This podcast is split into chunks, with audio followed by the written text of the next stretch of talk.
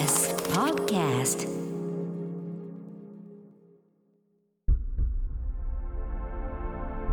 Adam by GMO presents 坂東匠の Open Your Art Open Your Art あなたのうちにある好奇心を刺激しアートを解放する30分 Open Your Art こんばんは坂東匠です、今日は7月3日でございます。7月に入ってしまいましたね。もうあっという間に時が流れるというのが体感なんですが、まあ、僕の方は、えーバチェロレッテジャパンシーズン2もいよいよ始まるといった感じでにわかに湧き立ってまいりました。皆様お楽しみに。えーというところなんですが先日ね、えーと友人と会っていた時に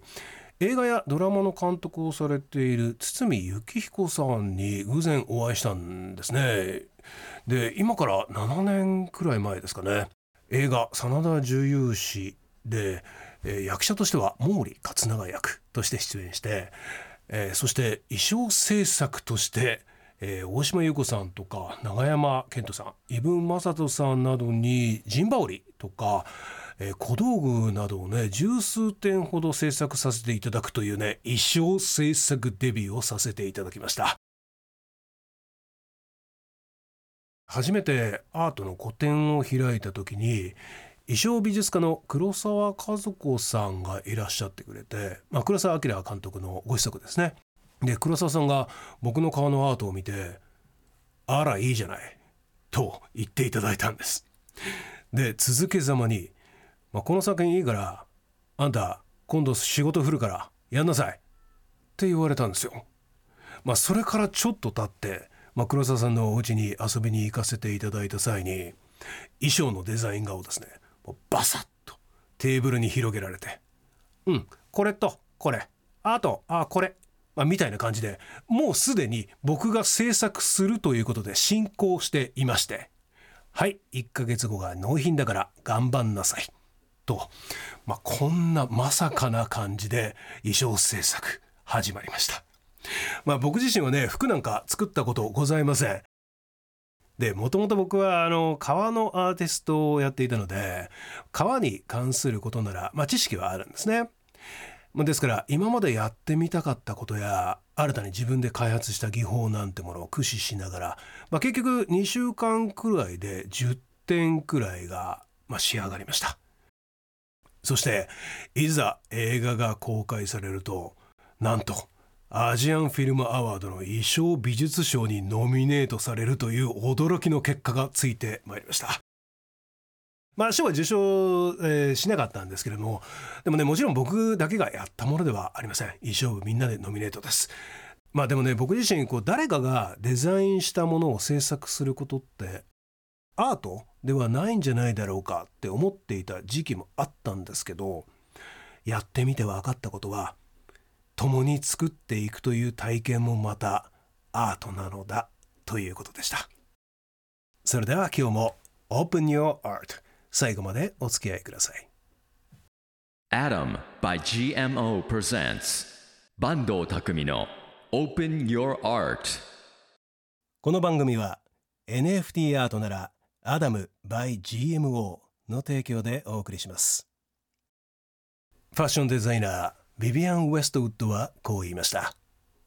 好きなものがあるならいつも身につけなさい。そして自分に似合うものを見つけなさい。それが素敵に見える秘訣です。というわけで今日はデザイナーとしてご活躍されています。篠原智恵さんをお迎えしました篠原さんよろしくお願いしますどうぞよろしくお願いいたします。いや初めましてです初めましてですよね。今日あの篠原さんがもうファッションデザイナーとして本当に素晴らしい活躍をされているということだったので私の家にあるクロークを開けて一番ハイファッションであるものを身につけてきました緑が眩しい。緑が眩しい眩しいけど私はモノトーンで来てしまいまいした。やもっと攻めてくるかなと思ったんですけどねはいいでもやカラフル似合ってますよ。いかがですかこの丸のドットあ面白い面白いくるくるしてる。あ、びっくりしてる。ありがとうございます。さて篠原さんといえば言わずと知れたシノラーとしてはい。90年代大ブームを巻き起こしました、そしてファッションセンスずば抜けて輝いておりましたがいつ頃からこのファッションには興味があったんでしょうか？歌手デビューしたのが16歳の頃だったんですけど、はい。実はその時ってあの八王子の工業高校に通っていたんですけど、はい。デザインの専攻をしていて、はい。デザイン学科っていうあのもう専門的な、はいもうその時点で勉強をしていたんですよね。はいでそこではもうプロダクトもあったしうんグラフィックも、それこそまあ建築もあったし写真もあったし、うん平面構成もあったしありとあらゆるデザインのことを学ぶことができた学校だったんですね。なのでもう10代のうちからデザインの勉強をしてそのままメディアにこう飛び込んでっていう学生時代だったんですよね。でもあれだけおそらくお忙しかったと思いますので、うん。学校に行く時間とかなかったんじゃないですか、なかったんですけど、ええ。それでもやっぱ絵を描くのすごく好きでしたし、うん。お洋服もいつか作るお仕事やりたいなと思っていたので、もう高校卒業した後もデビューしていたんですけれどファッションの専攻はいにしている文化女子短期大学ってはい。いう学校へ進むことはすごく自分の中で自然なことだったんですようね。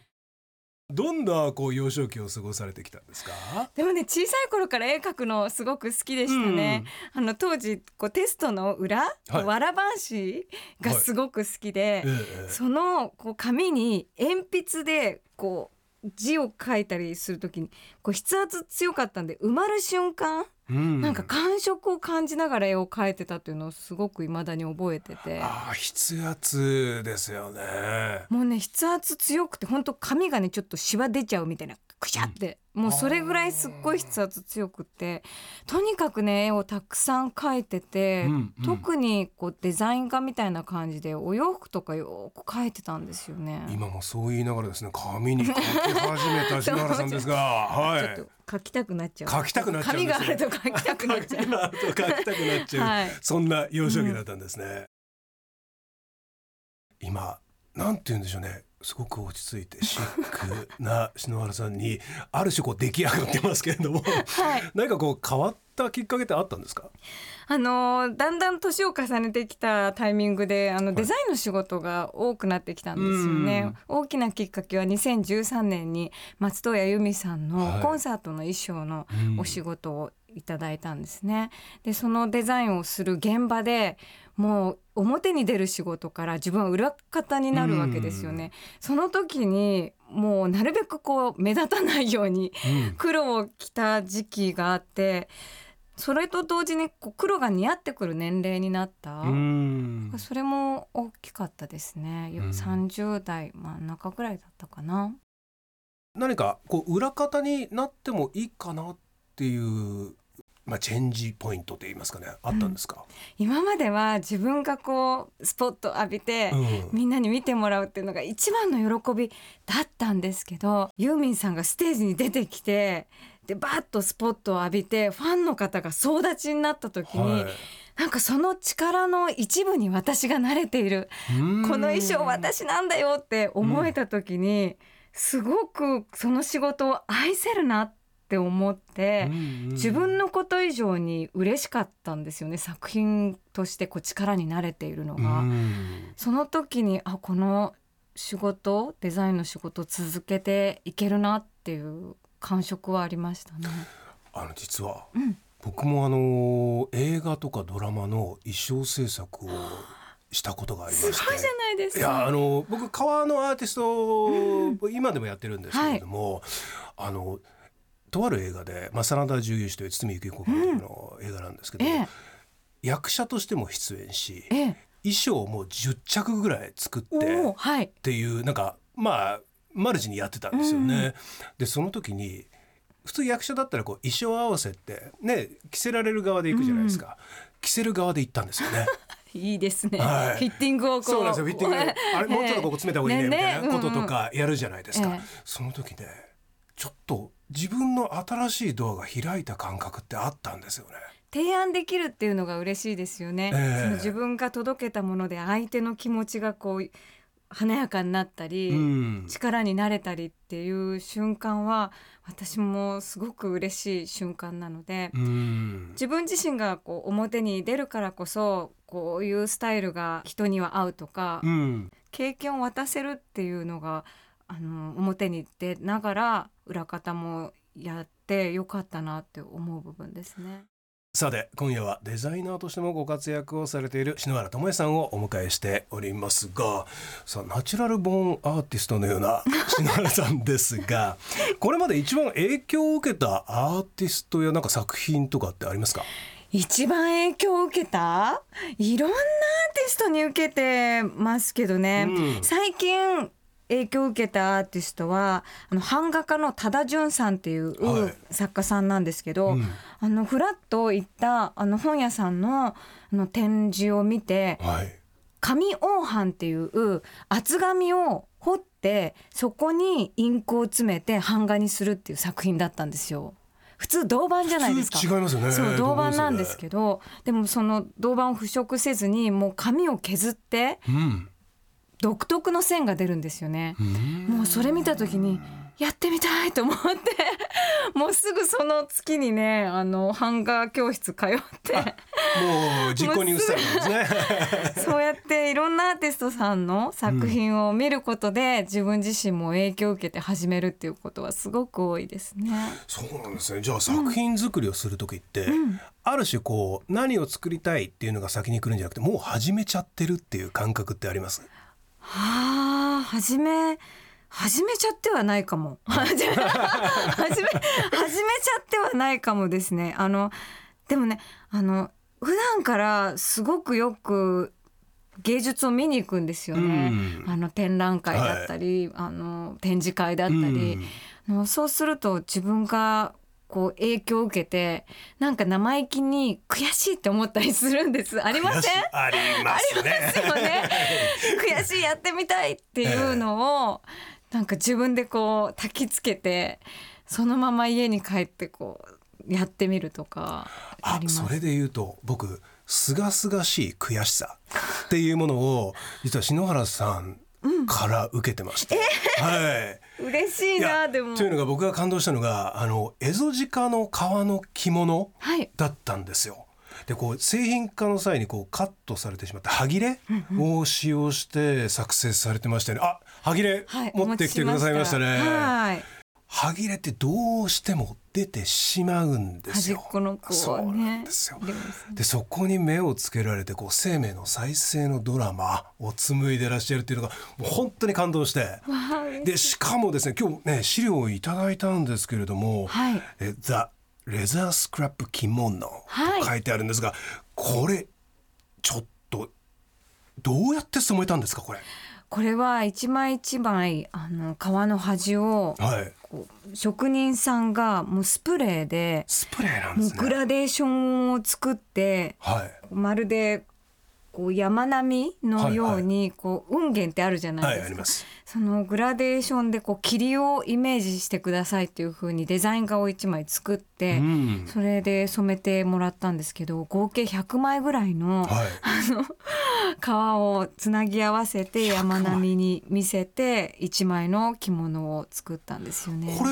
折り目というかつなぎ目？ははい。どうしてらっしゃるんですか？つなぎ目は本当にあのーギリギリまで芯という洋服の時にちょっと硬さを出す、あのー粘着のあるものがあるんですけどそれをアイロンで一枚一枚つないでいったんですよね。で職人さんと本当数人でやったので私もお手伝いさせてもらって、でこの時にやっぱ私自身が洋服縫うので洋服のスキルとあと着物の型を分かっていなきゃいけなかったので、本当に十十何回通って一枚一枚職人さんともうやけどしながら あのつけていったんです。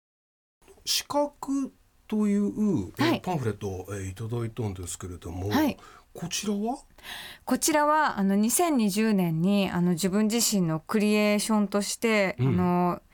絵を描いてその絵からインスピレーションを得たあの作品っていうのを作ったんですけどこれはそうです。これ鉛筆画なんですけれど、えあのその鉛筆画と一緒にあの洋服も創作したんですけど、ーうん。四角い生地を余すことなく使い切って衣装を作ろうっていう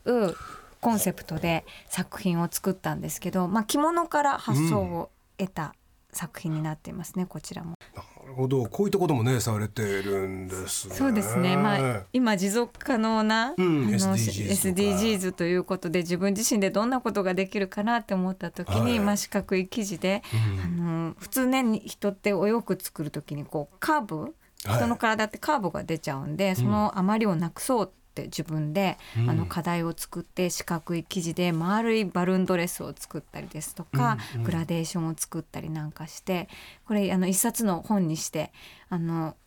主人にアートディレクション頼んで、は 一緒に作ってこれあの私の公式サイトで売っているんですけれど。あそうなんですね、今話題になっている NFT って興味ありますか？私実は初めて NFT 体験したはいはいはい。あのがありまして、ええ。あの脳科学者のはい。中野信子さんはい。が今 NFT であのアートを展開していらして、それは自分自身がアートを見てどういうふうに心と脳が変化するかっていうのをビジュアルで見せるアートはい。なんですね。で私はアートをこう見た時に絶対心がこう変わるじゃないですか、うん気持ちが。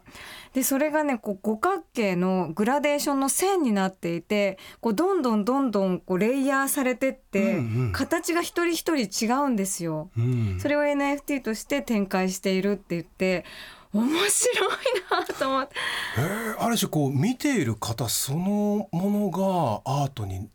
そうですそうです。変化してしまう。一人一人個性がある、はい。もう一つとして同じものはないっていうのにああもうまさにそれってアートだなと思って。で中野さん自身はその色と形を見てその人の気持ちがどう変化してるっていうのを分析できるみたいで。それはすごいですそうねどうですか？って聞いたらともえちゃんはアートを見て